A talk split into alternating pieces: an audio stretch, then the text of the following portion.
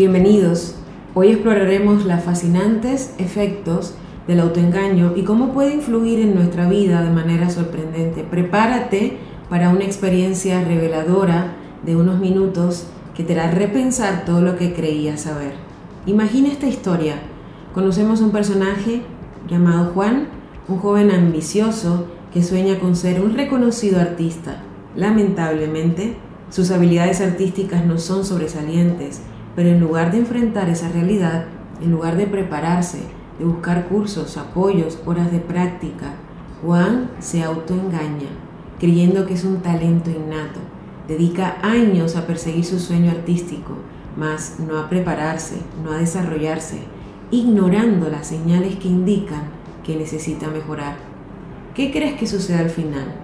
A veces queremos algo, pero no estamos dispuestos a hacer cambios drásticos en nuestra vida que nos permita ir a donde queremos llegar. Ahora quiero compartirte algunos ejemplos comunes de autoengaño que todos experimentamos en algún momento. Ejemplo número uno, el efecto de confirmación.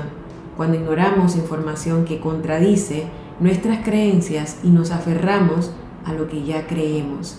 Imagina que tienes un amigo llamado José que siempre ha creído que los gatos son animales agresivos y poco amigables.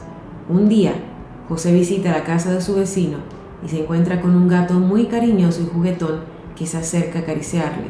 En lugar de aceptar esta experiencia como evidencia de que los gatos también pueden ser amigables, José ignora esa información y se aferra a su creencia inicial de que los gatos son agresivos. Continúa buscando más ejemplos que respalden su creencia, como videos de gatos arañando a personas en internet mientras desestima cualquier otra evidencia contraria, como historias de gatos amorosos y tranquilos. En este ejemplo, el efecto de confirmación se refleja en cómo José descarta cualquier información que contradice su creencia inicial y se aferra a la idea de que los gatos son agresivos, en lugar de cuestionar o abrirse a la posibilidad de que su creencia puede estar equivocada solo busca reafirmarla, ignorando cualquier cosa que vaya en contra de ello. Ahora piensa en algún otro ejemplo en tu vida, en tu relación de pareja, en tu trabajo. Reflexiona cómo vas poniendo en práctica el autoengaño. Segundo ejemplo, la falacia del jugador.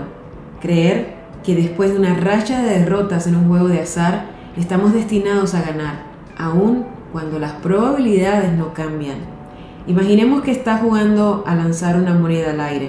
Después de lanzarla cinco veces, obtienes cinco caras consecutivas. En este punto, podría surgir la creencia de que estás destinado a obtener una cruz en el próximo lanzamiento, ya que has tenido tantas caras seguidas.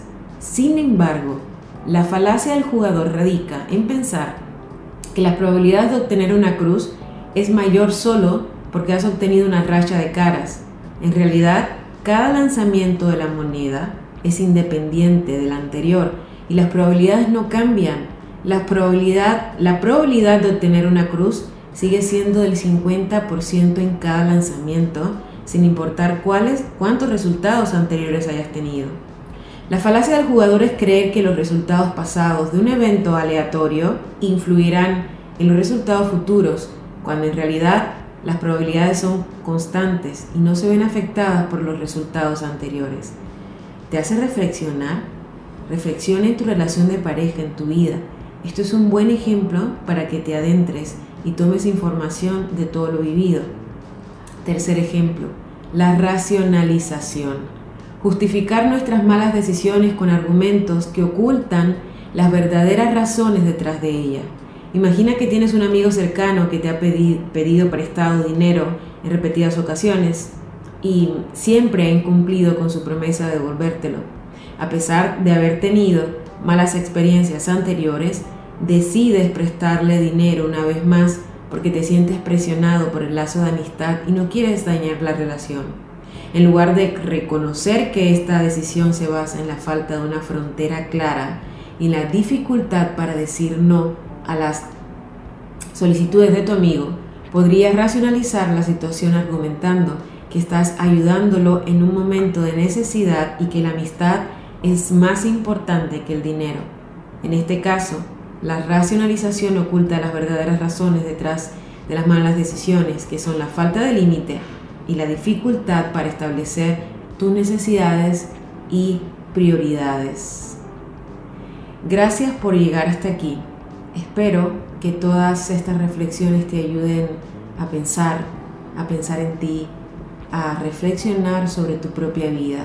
Si tú quieres descubrir cómo escapar de los efectos negativos del autoengaño, asegúrate de hacer un viaje profundo de autoconocimiento para que esto te permita entender tu nivel de engaño, para que te permita conocerte y sobre todo te ayude a ser tu mejor versión. Gracias por acompañarme en este viaje de autodescubrimiento.